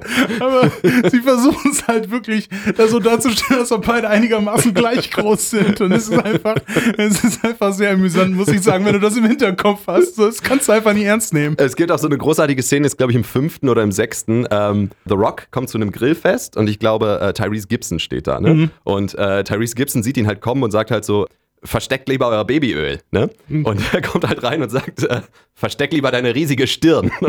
das hat er wohl am Set improvisiert und Ludacris kriegt sich überhaupt nicht mehr ein und spuckt halt erstmal sein Bier weg. Du, ich, ich glaube, das macht tatsächlich auch, auch mit The Rock oder so oder mit den ganzen Leuten, ich glaube, so Ludacris Rock und so und, und Tyrese Gibson, ich glaube, das macht auch Spaß, mit denen zu drehen. Mhm. Ich glaube, das der einzige, mit dem ich keinen Bock hätte zu drehen, wäre Vin Diesel. Du kennst ja die Fehde, die Vin Diesel und The Rock hatten, oder? Ja, aber ich weiß nicht, wer daran Äh, wie beteiligt war. Also ich glaube, Vin Diesel ähm, hat, hat den Streit so ein bisschen gesucht. So. Und deshalb haben ja dann, gab es ja dann irgendwie auch einen Teil, wo die beiden halt angeblich da auch in Szenen zusammen sind, aber dann halt so, dass die halt nie in einem Bild zusammen sind, weil Ah, die keinen okay. Bock hatten, zusammen zu drehen das auch. muss deine achte ja gewesen Ja. sein, ja. Ähm, ja, keine Ahnung. Jetzt sind sie ja auch nicht mehr im gleichen genau. Film. Ne? Jetzt haben sie ja Hobbs und Shaw auf der einen Seite. Die Genau. arbeiten jetzt zusammen. Ist egal, dass er den Sung Kang damals umgebracht hat. So Jason diesen- Statham, ja, ja, er, ist halt, genau. er ist halt so ein kleiner Bad Boy, aber er hat sich auch schon wieder gebessert. ja, so, ne? ja, ja, genau. Ähm, und auf der anderen Seite eben dann halt die Fast and Furious Filme, die dann Mhm. halt mit äh, Vin Diesel weitergehen. Ja. ja. Hast du eigentlich äh, verborgene Schönheit gesehen? Wo wir wieder beim Thema wären. Ja. Gut. Ähm, Helen Mirren ist Helen die erste, die mit ihm spricht. ja, So, da waren wir. Genau. Und die sagt, hallo, ich bin der Tod. Du hast mir diese Briefe hier geschrieben und wenn ich ganz ehrlich bin, weiß ich nicht mehr, was in diesen Briefen drin stand. Er hat irgendwas ganz Kryptisches geschrieben, Ja. irgendwie so, du bist, du bist wie ein Papiertiger oder sowas, Ja. hat er geschrieben, aber du bist hässlich und du machst alles kaputt und Genau. was weiß ich. Und Helen Mirren soll so ein bisschen zu ihm durchdrängen und soll so sagen, ja, aber es ist doch auch, das sagt sie in dem Moment nicht, aber im Endeffekt will sie ausdrücken, es ist doch auch eine verborgene Schönheit. Im in den, Tod. Im Tod, genau. Mhm. Damit will ich nicht sagen, dass sie das in, in diesem Film gar nicht sagt. Nein, da Aber kommen wir in, noch zu. in diesem Moment sagt sie das, äh, sagt sie das nicht. Nein. Aber sie sagt sowas in der Art und das soll es ausdrücken und er glaubt ihr natürlich kein Wort. Ne? Er Nee. denkt, das ist einfach irgendeine Frau und ich werde jetzt zur Polizei gehen und sowas. Aber was ihm reicht, ist, dass Endowed vorbeikommt, die äh, Detektivin, Privatdetektivin, genau. Mit einem Jungen und mit einem kleinen Jungen. Und der Junge sagt dann so: Hey, Grandma, warum redet der Typ äh, da gerade mit nichts? Ja. So, mit wem redet der da gerade so? Ne? Und dann so, dann meint sie so: Ja, manche Leute sind halt ein bisschen merkwürdig und gehen so vorbei. Ja. So, und das reicht ihm halt so. Dann meinte so: Okay, das ist vielleicht wirklich der Tod, weil die anderen Leute können ihn nicht sehen. Ein Kind kann ihn nicht sehen. So. Das reicht vollkommen. Ich, ja. ich akzeptiere das jetzt. Das ist Ja. der Tod, der da mit mir spricht. Das ist eh so eine Sache, wo man halt so sagen könnte, okay, das hätte in anderen Situationen auch anders laufen können, weil ähm, die treffen ihn halt eh alle an ziemlich öffentlichen Orten. Zum Beispiel der nächste, der ihn besucht, ist ja die Zeit. Das Ja. ist ja Jacob Lattimore. Der bes- besucht ihn mitten in seinem Büro. Ja, und gut. Und in diesem Masterplan sind ja jetzt nur die drei eingeladen, seine drei besten Freunde. Beste Freunde in Anführungszeichen, was sie da für einen Plan durchziehen. Und was reicht, als die Zeit ihn besucht? Also die Zeit besucht ihn im Büro. Er hat nämlich noch äh, wichtigen Bürokram zu erledigen. Er muss nämlich noch seine Dominos aufräumen. Deswegen äh, geht, geht, er dann in sein Büro und fängt an, diese Dominos da wegzuräumen. Und in dem Moment sitzt dann äh, Jacob Lattimore, der bekannte amerikanische Rapper, mhm. Äh, sitzt dann da und ähm, sagt, hallo, ich bin die Zeit. So, Jetzt hätte jederzeit irgendjemand in sein Büro kommen können und sagen können, hey, wer ist denn der Kleine? Was macht der denn hier? ne? Nein, stattdessen kommt nur Kate Winslet rein. Und die äh, äh, redet halt nur mit Will Smith, guckt auch gar nicht, wer da sonst im Raum ist. Also sie tut so, als ob niemand anderes da wäre. Und da sagt schon Jacob immer schon so im Hintergrund, als Will Smith schon so ein bisschen fragend guckt, hier, frag sie doch, frag sie doch, ob sie mich sehen ja, kann. Genau. Frag sie doch. So, das ist sorry, laut so. Und dann äh, spart sich äh, Will Smith aber die Frage, weil er sich nicht blamieren will. Er will sich nicht blamieren und er hat es quasi in dem Moment schon akzeptiert. Ne? Ja, genau. Er hat akzeptiert, dass die Zeit jetzt mit ihm spricht. Und die Zeit sagt ihm dann so Sachen wie, sie, sie geht viel auf Einstein ein und sagt irgendwie so von wegen, Einstein hat gesagt, die Zeit ist nur eine Illusion, deswegen, mhm. was ist doch egal, keine Ahnung. Du vergeudest mich du aber vergeudest auch gerade. mich, genau, indem du, du einfach so nur trauerst. Ja. Und äh, dann trifft er die dritte Person. Bei der dritten Person ist es eigentlich noch gefährlicher. Ja. Aber das ist auch geil, weil Will Smith eigentlich das erste Mal so richtig redet. Ja. Und dann, also Will Smith sitzt im Restaurant und isst alleine. Und dann kommt äh, Kira Knightley rein die ist die Liebe, die ist schon am Heulen, glaube ich. Die, die, hat schon den Heulmodus, er hat schon eine Zwiebel vorher sich durch die Augen gerieben. Genau. Und äh, setzt sich ihm gegenüber und sagt so, hallo, ich möchte mit dir reden. Und Will Smiths Reaktion darauf ist, verdammt nochmal, ich bin am Essen. Verdammt. verdammt, ich bin am Essen, lass mich in Ruhe. ähm, und das ist ein relativ gut besetztes Restaurant. Mhm. Alleine schon, dass er eben ruft, hätte ja dazu führen können, dass Leute da hingucken oder ja, sowas. Ne? Natürlich. Ne? Ich weiß nicht, ob das jetzt auch alles Schauspieler waren, aber sie sagen zumindest nichts Nein, davon. Nein, das wird ja nie so gesagt, dass die halt den Plan so groß aufziehen. Eben, da arbeiten ja auch Leute in dem Restaurant. Ne? Ja. Ne? Da hätte jederzeit jemand kommen können und irgendwie sagen, hey, wer ist die Frau da bei Ihnen? Genau, wollen Sie was? Einfach nur die Frau fragen, ob sie einen Drink will, weil man ja. sich, wenn man sich in ein Restaurant setzt, einfach zu einem Tisch dazu, das Erste, was die Kellner relativ schnell halt machen, ich weiß ja nicht, wie das in New York läuft, aber irgendwann kommt dann ein Kellner und sagt dann, hey, was wollen Sie eigentlich trinken?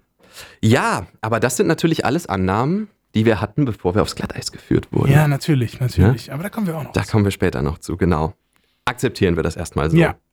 Das Ganze bewegt ihn dann dazu, und das ist eigentlich das Wichtige bei der ganzen Sache, dass er in eine Selbsthilfegruppe geht. Ja. Das hat er sich vorher nie getraut. Er stand immer nur vom Fenster und hat da reingeguckt und er geht dann eine, in eine Selbsthilfegruppe. Diese Selbsthilfegruppe wird geleitet von der schon erwähnten Naomi Harris.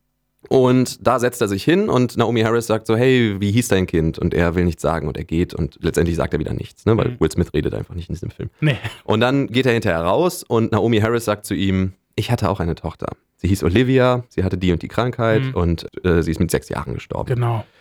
Und dann erzählt sie genau, also, aus also, dem Krankenhaus. Noch, noch, nicht da, also sie treffen sich da noch mal ein bisschen weiter. Zwischenzeitlich ja. kommen noch so ein paar andere Nebenhandlungen. Ein bisschen werden noch die Geschichten um Edward Norton, Kate Winslet und ähm, Michael Pena noch so ein bisschen weiter beschrieben, äh, wie es bei denen halt weitergeht. Weil die reden ja dann auch mit den jeweiligen Leuten über den Plan, wie sie den durchziehen wollen. Und dann hat, sind die natürlich auch alle passend dann mit dem Schauspieler zugeteilt, der auch so ein bisschen was mit deren persönlichen Problemen zu tun hat. Sprich, Helen Mirren, also der Tod, ist da mit Michael Pena, befasst sie sich dann viel oder redet mit dem viel und sie spricht ihn dann auch darauf an, hey, sind sie krank, bla bla bla. Und er hat wohl, ich glaube, auch eine wirklich schwere Krankheit und hat nicht mehr viel zu nicht mehr viele, äh, so also, er hat eine seltene Krankheit, Krankheit und nicht mehr lange zu leben, genau. Nur noch fünf Tage zu leben. Ja, das nicht, aber äh, er hat auf jeden Fall nur noch, äh, nur noch kurz zu leben. Ja. Und da kann sie ihm natürlich nicht großartig helfen. Er wird, er wird, sterben, aber das Problem bei der ganzen Sache ist, dass er ähm, das geheim hält. Dass er es vor seiner Familie geheim hält. Genau, er verschwindet jeden Tag 28 Mal aufs Klo und kotzt.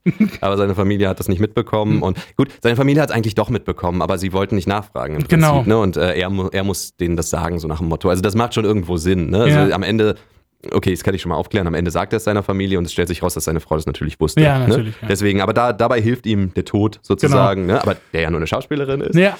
hilft ihm an, an der Stelle weiter. Und genau, weil es ja nicht fair wäre, der Familie das äh, zu nehmen, dass sie sich richtig verabschieden kann von ihm. Ja, genau. Und Edward Norton hat mit der Liebe zu tun. Ja. Und da kommt mein Lieblingssatz. Ja, genau. Edward Norton hat mit der Liebe zu tun. Also er, ihm gefällt äh, Kira Knightleys äh, Rolle sowieso ganz gerne, glaube ich. So wird so dargestellt. Er will auch, glaube ich, ein bisschen was von ihr zwischenzeitlich. Hm?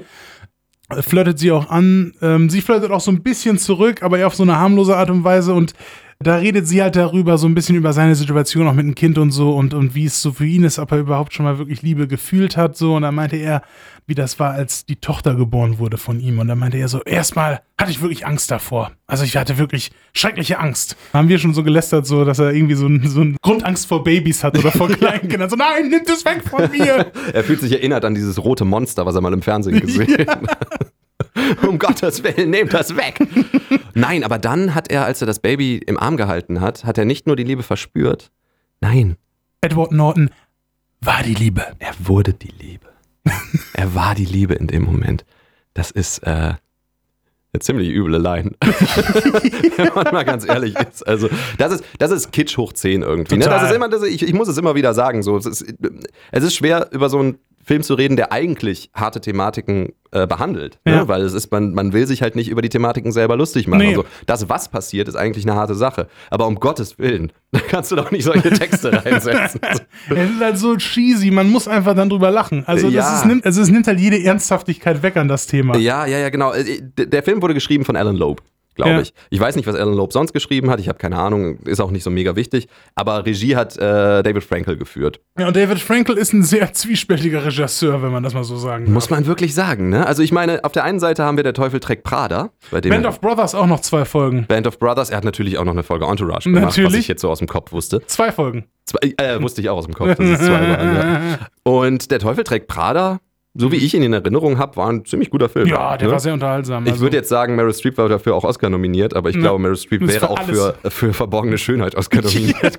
wenn sie der Tod gewesen wäre. Wenn sie Edward Norton gespielt hätte. So, wenn sie gesagt hätte, in diesem Moment habe ich nicht geliebt, ich war die Liebe, dann wäre sie auch dafür Oscar nominiert gewesen. Ich meine, Meryl Streep Oscar zu nominieren, ist, glaube ich, was, das steht einfach auf dem Zettel ja. mit drauf und das muss halt mit dabei sein. Hat Meryl irgendwie. Streep nicht dieses Jahr irgendwas gemacht? So, ja, nominier sie. ja, genau. so. Meryl Streep wurde dieses Jahr gefilmt, wie sie Sahne im Supermarkt gekauft hat. So, ja, nominieren. Passt. Genau, da hat er eben der Teufel trägt Prada gemacht und der Teufel trägt Prada ist meiner Meinung nach ein ziemlich ja. guter Film. Ich mochte den. Sehr gute Komödie. Der, der, genau, der war echt nicht schlecht. Dann hat er aber auch diesen Vogelkundler-Film gemacht. The Big Year mit Owen Wilson, Jack Black und Steve Martin. Ja, genau. Ich weiß nicht, wie der auf Deutsch heißt. Wahrscheinlich irgendwie völlig ausgevogelt oder sowas. wie so ein total, total deutscher äh, Titel dabei.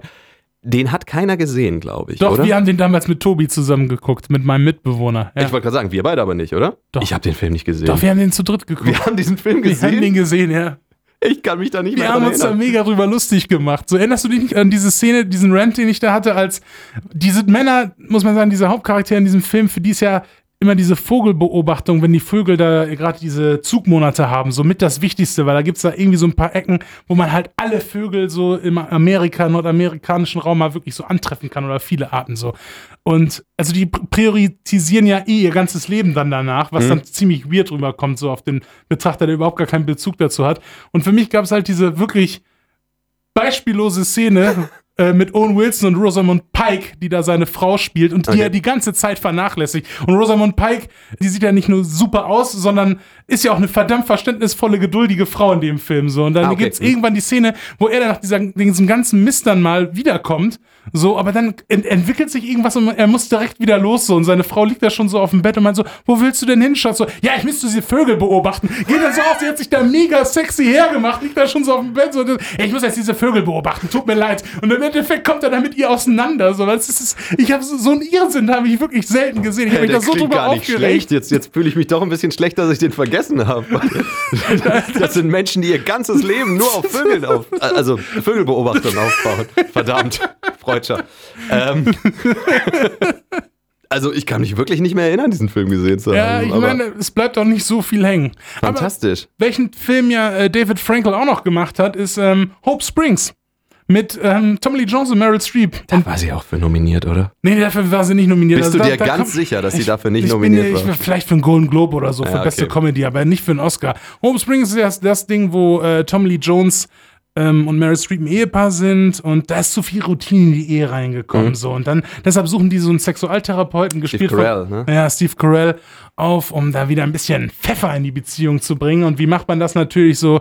Mal an öffentlichen Orten Sex haben zum Beispiel, solche Ach, Geschichten. das ist die Story. Von ja, ja, okay. zum Beispiel. Also, weil es geht ja darum, dass er den Herrn halt Ratschläge gibt, wie man das Liebesleben wieder aufpeppeln kann. Ah, okay. Und an einem öffentlichen Ort Sex zu haben, ist zum Beispiel eine dieser Tasks.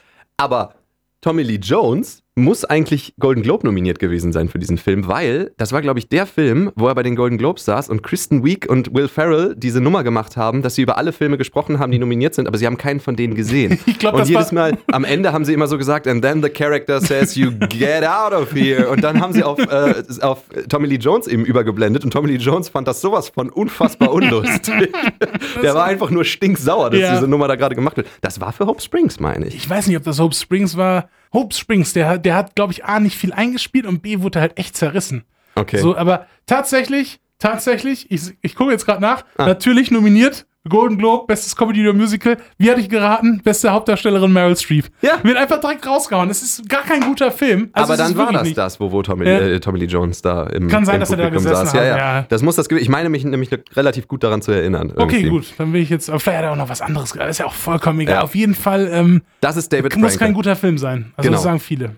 Das ist David Frankel. Und äh, genau, und deswegen, also ich meine, keine Ahnung, was bei der Teufel trägt Prada tatsächlich am besten war, waren die Dialoge. Ja. Die waren tatsächlich ganz gut und deswegen habe ich Die Dialoge, Meryl Streep und Stanley Tucci. Ja, Stanley Tucci war klasse. Obwohl Emily Blunt war auch super. Ja, oh Das war ja. ein guter Film. Emily Blunt. Oh ja, Ja. total. Wir reden zu selten über gute Filme hier. Ja, Der war ja. gut. Genau, und deswegen hat es mich einfach so gewundert, dass David Frankel dann halt so, so einen Kram zulässt. Mhm. Ne? Also so eine, so eine Line, weil die tut schon echt weh. Also Ja. die, ist, die ist schon echt hart. So, Edward Norton lässt sich was einfallen. Nein. Die Sache mit Naomi Harris wollten wir eben noch klären. Genau. Naomi Harris sagt nämlich, sie hat eine Tochter. Nee, wir, wir waren gerade tatsächlich dabei, ähm, dass die alle mit den Leuten rumhängen, mit denen, Ja. äh, also die Freunde von ihm halt auch selber ihre Probleme mit diesen Schauspielern Mhm. aufarbeiten, die passenderweise mit den Rollen besetzt sind. Und ähm, die, die da mit am meisten stiefmütterlich behandelt wird, ist Kate Winslet eigentlich, weil dieser ganze Plot äh, mit ihrer künstlichen Befruchtung im Prinzip einfach so, so total nebenbei herläuft. ja, ja, ja, genau. Da liegt mal so ein Pamphlet irgendwie auf, Ja. dem, auf dem Tisch, wo irgendwie drin steht, hier künstliche Befruchtung. Die Und- Zeit sieht das dann. Ne? Genau, Jacob Lattimore sieht es dann und ähm, ja, keine Ahnung, dann singt er ein bisschen, nein, Scherz. und, dann, rappt er so ein bisschen so, hey, yo, Ma, ist nicht so schlimm. So, nein. Synchroni Wenn ihr mehr coole Raps hören wollt, dann folgt uns doch auf Spotify. Nein, ähm, genau. Und das ist die Story, die sie quasi mit der Ja. Zeit hat. So, so nach Motto, er sagt dann immer, sie haben noch Zeit, sie haben noch Zeit. sie haben noch Zeit, die biologische Uhr tickt nicht so schnell und sowas. Genau. So. Und dann kommen wir aber zu der Szene. Naomi Harris erzählt von ihrer Tochter. Das ist nämlich sehr wichtig für die Geschichte. Und erzählt, dass sie im Krankenhaus gesessen hat und neben ihr saß eine Frau, eine ältere Frau mit einem Hoodie und du kannst nicht sehen, wer diese Frau ist. Ne? Man hat schon eine Ahnung, aber Man hat schon eine Ahnung und diese Frau hat mit ihr geredet und ich weiß nicht, ob sie es da schon sagt, aber der Dialog, den diese ältere Frau, ich sag's jetzt einfach, es ist natürlich Helen Mirren. So, Ja. ne? Die ältere Frau ist natürlich Helen Mirren. Und dieser Dialog, den sie mit der älteren Frau führt, ist sowas von unverschämt. Das ist total das ist so hart, weil sie sagt im Prinzip, Helen Mirren sagt zu ihr, verlieren Sie jemanden? Und sie sagt zu ihr, meine Tochter.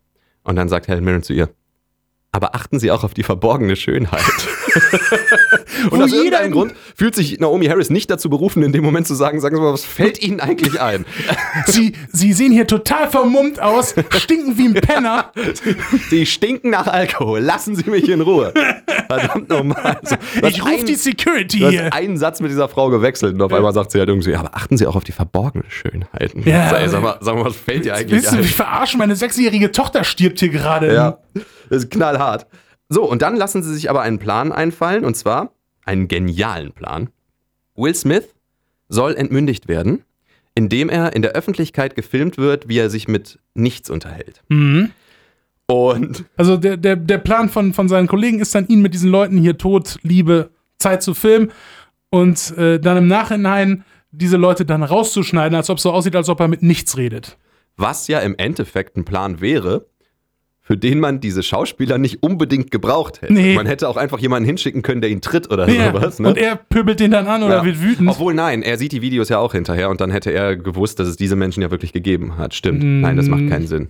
Obwohl gut, vielleicht, vielleicht hätten sie dann ihn noch mehr geisteskranker erscheinen lassen Stimmt. können in seinem eigenen Auge. Ich meine, offensichtlich machen die sich ja eh nicht über sein Wohlbefinden so viele Gedanken. Ja. Also das hätte mich jetzt auch nicht überrascht, dass der Plan eher da war. Also dieser, dieser Plan mit Tod, Liebe und Zeit, der ist schon ziemlich umständlich, wenn du drüber nachdenkst, das so aufzuziehen, nur um die dann wieder rauszuretuschieren. Ja. Weißt du? Vor allem wird es umständlich. Okay.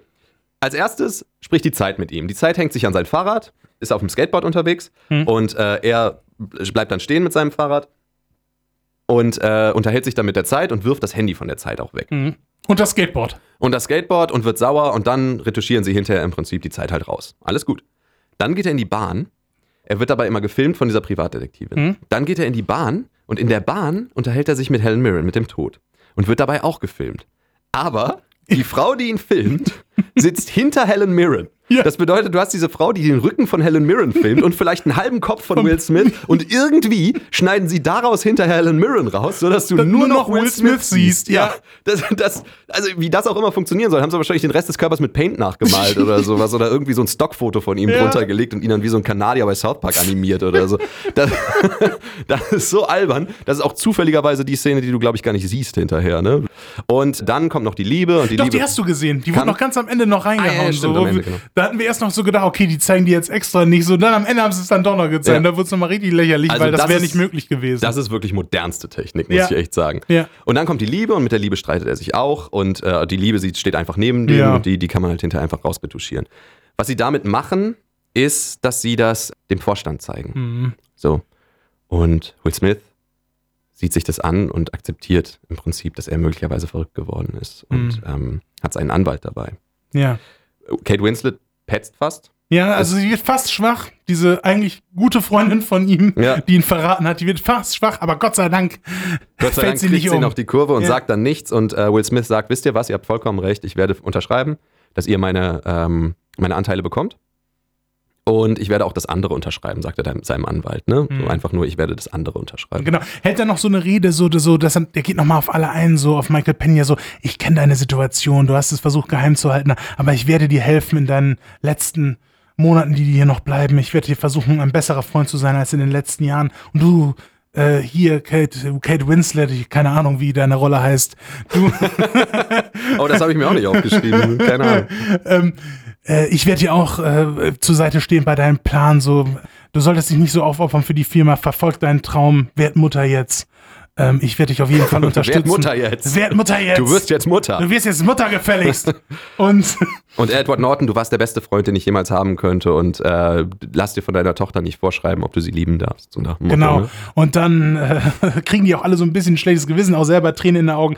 Aber gut, sie kriegen alle noch die Kurve und ziehen uns dann auch bis zum Ende durch. Ich meine, im Endeffekt, ne? Money, money, money. Ja.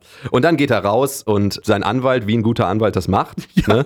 Kate Winslet fragt, was war denn das andere, was er unterschreiben musste? Ja, und der Anwalt sagt einfach so, äh, ja, das erzähle ich Ihnen jetzt einfach mal. Also, dieses, dieses Dokument, das er gerade unterschrieben hat, das ähm, äh, willigt quasi ein, dass er jetzt zugegeben hat, dass die Tochter tot ist und dass sie auf den, den Treuhandfonds zugreifen können, Genau. den er für seine Tochter eingerichtet hat. So, das kann Kate Winslet ja ruhig wissen, ist ja nur ein Anwalt. Ne? Ja, genau. Das sind ja einfach nur so persönliche Dokumente, ne? Also von daher, ach, ja, ja, ja, genau. bester Anwalt der Filmgeschichte. Ja, ist wirklich so. Okay, Michael Pena, Kate Winslet und Ed, Ed Norton haben ihre letzten Begegnungen nochmal mit, Genau. den, mit den Gefühlen und äh, das führt letztendlich dazu, dass Michael Pena seiner Familie beichtet, was mit ihm los ist. Die Frau hat es aber schon geahnt, wie Die wir gerade schon gesagt Frau haben. hat es schon geahnt. Kate Winslet äh, kriegt noch eine sehr bewegende Rede von, äh, von Jacob Lattimore von der Zeit, der halt sagt so von wegen, ähm, es ist nicht wichtig, wer deine Es ist Mut- nicht wichtig, äh, der meint so, es ist nicht unbedingt wichtig, dass das Kind von, von dir kommt. Es ist nur wichtig, äh, dass du es begleitest. Und damit deutet er quasi an, dass sie vielleicht die künstliche Befruchtung nicht weiter in Erwägung ziehen sollte wegen der biologischen Oder nicht muss, Oder, genau. nicht, oder nicht nehmen muss. Auch wenn sie da vielleicht noch Zeit für hätte. Sie kann auch eine Adoption einfach machen, weil es Genau. im Endeffekt nur darauf ankommt, dass du das Kind auf dem Weg begleitet, nicht, begleitest. Nicht unbedingt, dass es unbedingt jetzt von dir rauskommt, Genau. sozusagen.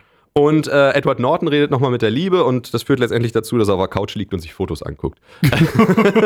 Und, und nochmal seine Tochter das letzte Mal stalkt vor der Schule und ähm, da wird natürlich so angedeutet, so sie ist schon noch so ein bisschen stinkig auf ihn, so, aber er meinte, ich bleib hartnäckig, so, ähm, du bist meine Tochter und ich werde dich immer lieben. Und dann sie so, ja, okay, vielleicht sieht man sich ja morgen. Und ich Ja. bin morgen, habe ich, nur- hab ich ja nur einen halben Tag Schule, deutet schon so an, dann komm doch vorbei. Ja, genau. Ja. Also sie, sie will dann vielleicht doch irgendwie von ihm besucht Ja. werden oder sowas.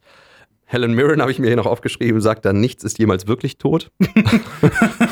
Das stimmt nicht so ganz, würde ich sagen, aber gut. So, und das Letzte, was passiert, ist die Story von Will Smith. Ja. Denn Will Smith ist auch in diesem Film. Wusstest du das? Ja, das wusste ich. Also ich meine, das konnte man die erste halbe Stunde nicht so wirklich Ja. äh, erfassen. Es ist ein nicer Edward Norton-Streifen, aber Mhm. Will Smith spielt da. Interessant, dass Will Smith mal eine Nebenrolle spielt. Also, Ja, hat man lange nicht mehr gesehen. Ne? ja, eben. Ich meine, der war ja sogar bei Aladdin quasi die Ja. Hauptrolle. So, die letzte Nebenrolle, wo, wo es eigentlich mehr ein Cameo war, das war hier bei, äh, hier bei Anchorman 2 eigentlich. Stimmt, ja, Ja. genau. Als Sportreporter. Wenn der, wenn der Typ gecastet wird, dann spielt er eigentlich immer die Hauptrolle. Ja, ne? ja. Oder so wie bei diesem M. Night Shyamalan-Film, wo er mitgespielt hat mit ähm, After Earth. After Earth, wo er dann gesagt hat, ja, ich spiele mit, aber mein Sohn spielt die Hauptrolle. Und was war das ein guter Film? ja. Und jetzt in dem neuen spielt er auch die Nebenrolle, in dem Gemini Man. Ja, stimmt, da spielt er die Neben- und die Hauptrolle. Ja, stimmt. Er spielt sich einmal in alt und in jung. stimmt, ja, haben sie ihn digital de-aged, wie man heutzutage so Genau, schön sagt, zwischen ne? zwei, ja, ja, genau, den haben sie digital de-aged. Sieht da ein bisschen komisch teilweise aus. Manchmal in manchen Einstellungen richtig gut, die ein bisschen ruhiger sind, aber in so diesen Actionsequenzen sieht man es, finde ich, ziemlich. Es gibt nur den Trailer, glaube ich, bisher. Genau, ne? ja. Also das ist ja immer noch eine Technik, die noch nicht ganz da angekommen ist. dass du sagen kannst, es sieht so aus, als wären das wirklich jüngere Versionen von Mhm. sich selber. Gut, es, es gibt aber schon so gute Beispiele, ähm, jetzt in den letzten Jahren zum Beispiel hier Kurt Russell in Guardians of the Galaxy 2, das sah schon ziemlich gut aus, Ne? Das muss ist man wahr. sagen. Mhm. Äh, das hatte wirklich schon sowas wie von, wie er aussah, keine Ahnung, wie das Ding oder so. Mhm. Das ging schon so in die Richtung. Und meine Hoffnungen sind ja jetzt auch mit dem neuen Irishman-Trailer, mit dem neuen von Scorsese nochmal so ein bisschen Ja. belebt worden, weil da sieht man ja in zwei Einstellungen ähm, auch Piccini und De Niro so ein bisschen de-aged. Da sehen sie jeweils so aus wie Mitte der 90er wieder zu der Zeit, weil das auch, der, der spielt ja über drei Jahrzehnte, der Film. Mhm. Das soll ja so ein richtiges Mafia-Epos wieder werden. Joe Pesci spielt ja mit auch und Harvey Keitel im Prinzip die ganze Mafia-Film Ja, ja, gerade. ja, das ist Wahnsinn. Also, Ja. Ich habe schon so gesagt, das ist der letzte große Film, wo die alle wahrscheinlich so zusammen sind, dann zusammen mit Scorsese. Das wird wahrscheinlich eh nochmal eine Runde episch und wahrscheinlich auch der letzte Film, wo sie diese Schauspieler alle nochmal Mühe geben. So, weil wenn man, weil wenn man sich die Karrieren so gerade von Piccino und De Niro so in den letzten Jahren bis auf ein paar gute Ausnahmen mal anguckt, ähm, die sehr rar gesät sind, äh, geben die sich ja nicht mehr so ganz viel Mühe. Naja, gut, Al Pacino war in Jack und Jill mit Adam Sandler. Ja, Say Robert hello to my chocolate blend, ich bitte dich. Ja, und ich meine, Robert De Niro ne, war ja noch ein Dirty Grandpa. Und ich meine, der ist einfach an den, der ist an den Kinokassen nicht angekommen, weil er einfach zu edgy war für dieses Mainstream-Publikum. Ich habe? Dirty Grandpa gesehen. Ich, boah, der nervt so heftig. Dieser, der, der ganze Gag ist im Prinzip nur, guckt euch diesen alten Mann an, der flucht die ganze Zeit. Ja, und will Das mit jungen Frauen rummachen. Wow. Ja, ja, ja, genau. Boah, der ist so stressig, dieser Film. Ey, den musste ich Ja. mehrfach anhalten. Ja. Aber ich habe ihn verdammt nochmal durchgezogen. Und ich bin sowas von stolz auf mich. Und ich bin ziemlich stocksauer trotzdem. so, Ja, aber es ist einfach schön irgendwie, dass, dass, dass dieses coole Paar aus Righteous Kill endlich mal wieder zusammen auf der Leinwand zu sehen. erwähn diesen Film hier nicht, erwähn ihn nicht. War das der mit 50 Cent? Ja, das war der mit 50 Cent und äh, 50 Cent und, und äh, Donny Wahlberg den und beiden Leuten aus dem Altenheim, in dem er arbeitet. Ja. Also das, der hat doch diese Zusammenarbeit zwischen Piccino und De Niro so total entwürdigt. So, so entweiht so ein bisschen. So von wegen, seht's euch an, endlich sind Pacino und De Niro wieder vor einer Kamera Ja. und dann ist es Righteous Kill mit 50 Cent. Das ist echt, Wahrscheinlich synchronisiert von Michi Beck. ich weiß noch, wie, wie wir beide mal so, ähm, so einen richtig guten Rant meiner Nacht hatten, Mhm. wo du es so richtig auf den Punkt gebracht hattest, so nach dem Motto so, äh, die beiden Typen, Piccino und De Niro, in den letzten Jahren haben jeden Mist gemacht, der den irgendwie von Agenten da vom Tisch geknallt wurde, so, und es ist einfach eine Unverschämtheit, dass jetzt schon wieder Scorsese irgendwie um die Ecke kommen muss und den beiden nochmal ein gutes Projekt auf, äh, Ja, dass die beiden immer noch so dermaßen als Legenden gefeiert Ja, werden ja. und dann auch irgendwie hier, also ich weiß, das ist jetzt keine besonders beliebte Ansicht, aber ich persönlich bin der Meinung, Robert De Niro hat in diesem, ähm, wie hieß er denn hier noch mit, mit äh, Jennifer Lawrence, ja, Silver Linings. Silver Linings nicht besonders viel getan. Nein, Der hat natürlich nur nicht. rumgesessen und hat gesagt, oh, meine Fernbedienung liegt schief. Ja, so, und ja. dann haben die gesagt, Mann, Oscar nominiert. Ja, Oscar nominiert und so, oh, er hat mal wieder in einem guten Film mitgespielt, so, weißt du, so. Ich meine, er hat nicht, also da muss ich mir jetzt aufhören sagen, er hat jetzt nicht schlecht gespielt, aber das war Nein. keine Oscar-Performance. Ja, das ist, glaube ich, wirklich so, dass die, dass die teilweise da sitzen und dann so denken, ach, der Alte, ja komm, den können wir nochmal nominieren. noch mal- so, ja, das ist manchmal- Da, da saßen sie wahrscheinlich, die, die Oscar-Jury saß wahrscheinlich da, haben sich am Kopf gekratzt und haben gesagt, können wir Al Pacino in Jack und Jill nominieren? können wir das machen? Können wir, also, ja, wir, nimm, nimm, gehen wir auf Nummer sicher, nehmen wir doch lieber Rob De Niro und Silver Linings, weil, also, aber wie gesagt, Legenden sind es nach wie vor. Also ich glaube, die beiden so in den 70er bis 90ern, äh, Mitte der 90er oder so, die haben ja wirklich eine Zeit lang eigentlich immer sehr gute Filme gemacht. die haben so. immer mal wieder, ja, und, und das Kino unglaublich geprägt, wie ich glaube, nur ganz wenige andere Schauspieler in der Dichte und Qualität sonst so. Und deshalb ist es schön, dass die beiden jetzt noch so vielleicht noch so einen würdigen Abschluss mit diesem Scorsese-Film bekommen. Aber Scorsese zum Beispiel ist ein Regisseur, der hat halt über Jahre hinweg nur Qualität inszeniert, Ja. so, weil er sich die Projekte halt auch teilweise mit so drei Jahren Pause dazwischen auch mal ausgesucht hat. Ja. So, so, und, und das machen andere Schauspieler auch so. Nur Rob De Niro und Al Pacino haben so gegen Ende ihrer Karriere, so ab den 2000, ab 2005 so ein bisschen so gesagt, ach, wir nehmen einfach mal alles, Ja, ne? Das Geld genau. ist ja nicht schlecht, so nimm es einfach mal, so. Und klar haben die hier dann auch mal wieder Projekte, wie zum Beispiel Pacino jetzt und, und De Niro haben ja beide hier diese Barry, ähm, Livingston-Filme gemacht auf, auf HBO, HBO ja, ja, mhm. die ja ganz gut sind hier. Wizard of Lies und Pat Palermo oder? Ah, ich weiß nicht mehr, wie der andere hieß, aber ja, ähm, ja, ja, äh, ich weiß, was du und, meinst. Und, ja. und, You Don't Know Jack hat ja auch noch Pacino gemacht. So, Ja. Also die haben ja immer mal noch mal hier und da was Gutes gemacht, wo sie auch mal glänzen konnten, aber das waren tatsächlich eher TV-Produktionen. Ja, ja, ja, genau, so ist es. Ich weiß, wir, wir haben schon viel überzogen jetzt, Ja. aber äh, ich muss ganz kurz nochmal sagen, ich bin der Meinung, dass Robert De Niro für mich keine Legende ist, seit jetzt vor kurzem rausgekommen ist, dass er wohl übel riecht. Tut mir leid, also ich kann viel akzeptieren, ja, schlechte Filme, vielleicht auch schlechtes Verhalten oder sowas, aber wenn jemand stinkt, dann Ja. ist der für mich keine Ja, Legende. das hat ja seine das Frau. musst du einfach akzeptieren. Das hat ja seine Nochfrau jetzt in der Scheidung, in den Scheidungskrieg so Ja. ein bisschen mit eingebracht. So, dann waren, waren dann die ganzen Meldungen, die dann so aufgepoppt sind, die Niro stinkt. jede, jede blöde Online-Zeitung hat einen Ja. Artikel mit der Überschrift De Niro stinkt geschrieben.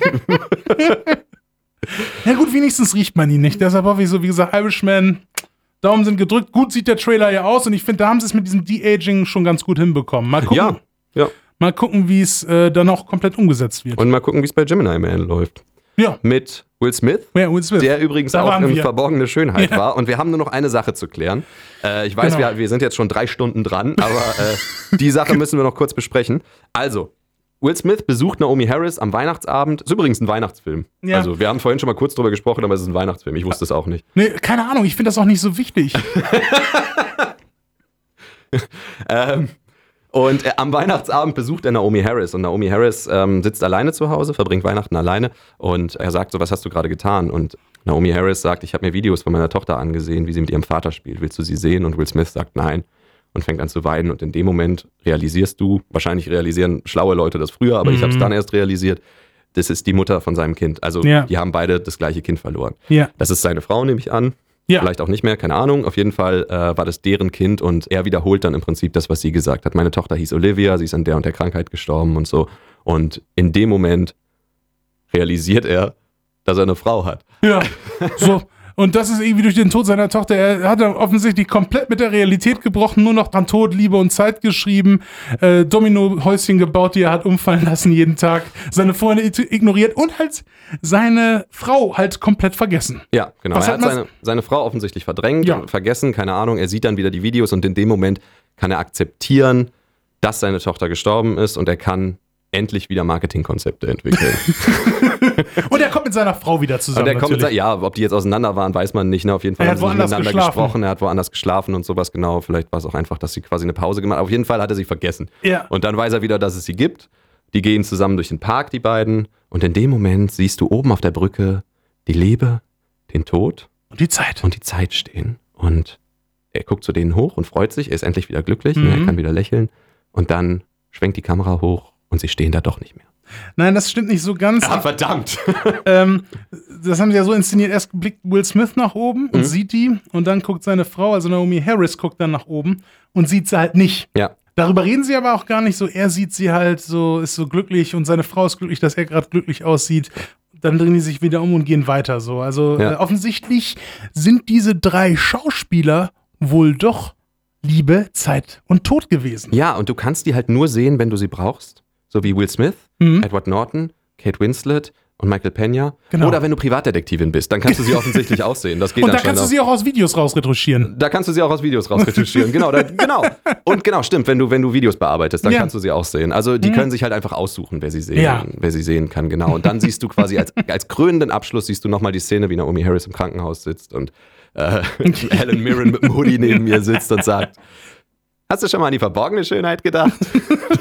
Wer sind sie Wer überhaupt? sind sie? Was fällt ihnen eigentlich Meine ein? Tochter stirbt hier gerade, sie blöde Kuh. Knallhart. Ich habe mir als letztes Wort noch Dominos aufgeschrieben, weil wir Ja. dann nämlich Pizza bestellt haben. Nein, weil Ja. Will Smith noch die Dominos fallen lässt und Mhm. ähm, damit quasi dann auch mit dieser Phase abgeschlossen hat. Und Ja. ich nehme an, dann geht er wieder zurück in die Firma. Mhm. Oder? Ich weiß nicht, Geht keine er, Ahnung. zurück die Er, hat nicht gekündigt, oder? also er, er hat ja, er hat ja äh, die Rechte abgetreten, ne? Und die wollen Ja. es ja verkaufen, weil die ja, äh, das ist ja so eine Sache. Die sind ja nichts mehr wert als Firma. Selbst wenn er sich jetzt entscheiden würde, so Ja, ja, dieses, er hat es vor die Wand laufen lassen, so, da kann er ruhig wieder reingehen. Die müssen eh verkaufen. Ja, ja, ja, genau. 13 Dollar die Aktie war es ja, glaube ich, nur noch, wenn ich mich am Anfang erinnert, wo Edward Norton die ganze Exposition gibt. Ja, stimmt, genau. Da, wo er dann sagt so, ja, das Leben ist nicht einfach. Und Kate Winslet, ja, das Leben ist nicht einfach, weil du vor so und so vielen Jahren deine Frau betrogen hast und deine Tochter seitdem nicht mehr mit dir redet. Ja. alles klar. Das ist nicht so ganz fair. ja, genau. Und äh, Michael Peñas, Michael Peñas äh, Background wurde einfach immer mit seinem Husten schon direkt so angedeutet, so. Ja, dann immer Edward Norton so, geht's dir gut so? Ja, ja. das ist die Breaking Bad Version der tödlichen Krankheit. Ja, ne? genau, ja. Wir haben sie im Honest Trailer gesagt, äh, the type of cancer that makes you cough a lot. das, äh, auf jeden Fall, genau, was auch immer er hat, er, er muss relativ viel husten. Mhm. Ähm, genau, das war Verborgene Schönheit. Das war der erste Lie- Liebesfilm? Nein, Ja, Drama eher, ne? Ja. Das erste. Ja, okay, okay, was wir okay, hatten. genau genommen war Highschool, wir machen die Schule dicht auch auf eine Weise. Ja, ja. Aber Und auch ein Liebes Liebesfilm, auch, ne? ein, Lieb auch ein Liebesfilm, das ist sehr, wahr. sehr prominente Liebesgeschichte, wie wir. Nicht äh, zu vergessen die Liebesgeschichte zwischen Bruce Willis und seinem Hund in Once Upon a Time Ja. in Venice. Wir Also- haben schon viel über Liebe gesprochen. Ja, natürlich. Scorpion King zu seinem Kamel. Ähm, Und zur Seherin namens Seherin, genau. ja. Seherin, genau. Und, und Ralf Möller und seinem Falke in Scorpion King. Und Ralf Möller und der Hai in High Alarm auf Mallorca. Hm. ja. Ich persönlich. Ja, es ist immer ein bisschen schwierig, wenn man darüber spricht, wie viele Punkte man diesem Film geben würde. Weil als wir das letzte Mal über Filme gesprochen haben, haben wir gesagt, ja, da waren ja ein paar gute Performances Ja. drin. Das, muss, das darf man hier auch nicht vergessen. Die haben, abgesehen von Will Smith Und Kira Knightley, die halt nur geheult hat. Knightley, aber da konnten die beiden auch nicht allzu viel für. Ne? Das war offensichtlich David Frankel, der gesagt Ja. hat, jetzt hole ich mir noch mal einen Oscar. genau. ähm, abgesehen von den beiden ähm, war das alles solide. Das war solide gemacht. Das war, ne, es war halt echt mies geschrieben irgendwie. Total. Die Geschichte ist blöd. Der Trailer ist irreführend irgendwie. Mhm. Ne? Es ist einfach, einfach, es ist meiner Meinung nach auch ein Film, der mit vielen ernsten Themen nicht besonders gut umgeht, Ja. sondern einfach nur die als Schutzschild benutzt sozusagen. um auf die Gefühlsdrüse um auf die zu drücken. Tränendrüse zu drücken und Preise abzuräumen, was Mhm. überhaupt nicht funktioniert hat. Nee. Und Rotten Tomato Wertung von 16% spricht auch nicht für, die, für einen guten Kritikerspiegel. Ja, genau. Ähm, Ich meine, er war nicht bösartig irgendwie irgendwelchen Gruppen gegenüber oder sowas, Nö. aber er ist meiner Meinung nach mit dieser Thematik echt nicht gut umgegangen. Nein, und zumal dieser ganze, man muss ja auch sagen, dieser Verrat der Freunde, es ist ja wirklich auch irgendwie ein Verrat schon so ein bisschen, Mhm. den sie begehen. Ob man es jetzt teilweise nachvollziehen kann, wie er sich verhält, das ist eine andere Sache. Das, das wurde auch gar nicht mehr wieder aufgegriffen. Nee. Und das, das wäre so eine Sache gewesen, nachdem er da vor allem auch diese Rede gehalten hat, da ganz am Ende und dann irgendwie allen Freunden nochmal so seine Liebe gezeigt hat. Und da hätte irgendwie noch was kommen müssen, so nach Motto, äh, von den anderen dann so, keine Ahnung, so, das war irgendwie doch nicht so cool, so im Ja. Nachhinein. Aber gar nicht, gar nicht so. Das wurde im Prinzip total zum Nebending, dass die das halt so geplant hatten. Aber gut, äh, ich muss sagen, am stärksten fand ich tatsächlich von den Performances her Naomi Harris. Ja. Die hat mir mit am besten gefallen, weil, keine Ahnung, sie, sie hat das mit. Sie Die das hat sehr subtil gespielt. Sehr das war subtil. Cool, ja. Aber die mag ich eh unglaublich gerne. Immer Ja, wenn ist sie cool. irgendwo ist. Die ist cool auf Ist jeden eigentlich eine Fall. Bereicherung immer. Ja. Ähm, ja, genau. Also dementsprechend, genau. Eigentlich haben fast alle irgendwie gut gespielt auf eine Mhm. Weise. Und wenn, wenn man so einem Film wie Once Upon a Time in Venice 2,5 bis 3 Ja. Sterne gibt, weil man Thomas Middleditch gut fand, dann wäre es Mhm. irgendwie unfair, hier weniger zu geben, würde ich sagen. Ich, also für mich persönlich, ich würde dem Film so 2,5 bis 3 klebrige Finger von Carsten Spengemann geben, glaube ich, Ja, was auch immer das bedeutet. von, ja, von fünf natürlich an einer Ja, Hand. stimmt, ja, ja, ja. Ähm, genau, also da bin ich voll bei Ingolf Lück. ich fand den Film irgendwie unterhaltsam, ne, wenn man ihn halt jetzt nicht so ganz ernst guckt irgendwie. Äh, und alle haben gut gespielt, alle haben es versucht. Mhm. David Frankel ist ein guter Regisseur. Jacob Lattimore ist die Entdeckung des Jahrzehnts. Jacob Lattimore and Introducing Jacob Lattimore ist die Entdeckung des Jahrzehnts. Der Film ist nicht besonders gut. Guckt euch Hereditary an. ja, Und absolut. jetzt du. Ich würde äh, dem Film tatsächlich die gleiche Wertung geben wie du.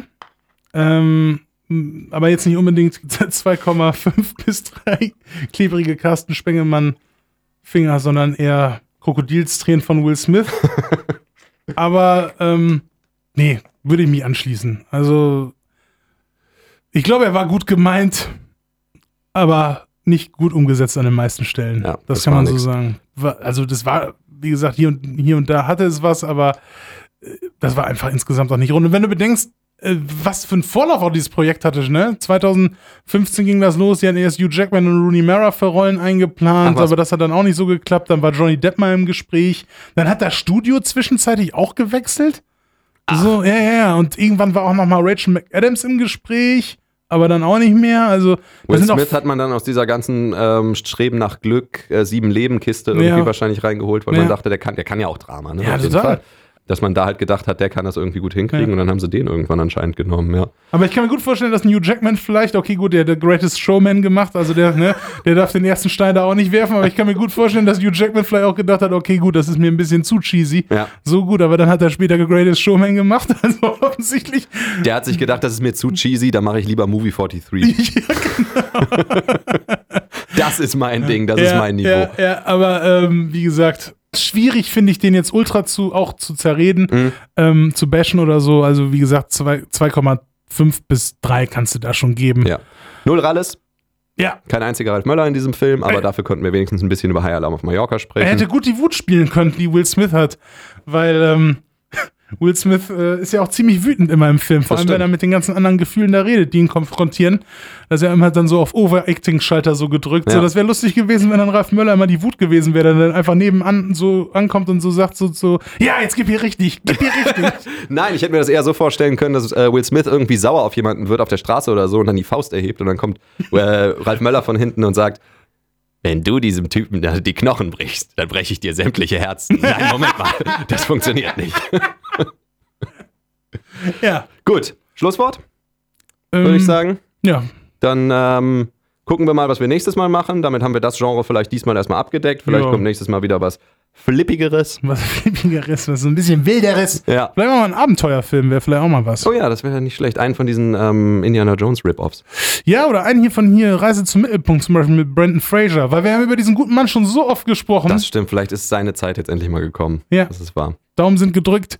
Ich würde sagen, äh, ihr hört uns sonst und alle anderen Folgen auf Spotify, auf Anchor FM und jetzt auch bald auf. Äh, YouTube. Genau. Genau, wir sind bald auch auf YouTube, aber nur der Ton. Da könnt ihr uns gerne auch hören. Und ähm, wir sind noch auf iTunes und nicht mehr auf Soundcloud, weil äh, man da nur eine bestimmte Stundenanzahl hochladen kann. Die haben wir leider schon überschritten. Mal gucken. Ja, ich glaube, die hätten wir alleine schon mit der heutigen Folge überschritten. Das mag sein. Gut, wir hören uns beim nächsten Mal. Ja. Bis dann. Ja. Tschüssi.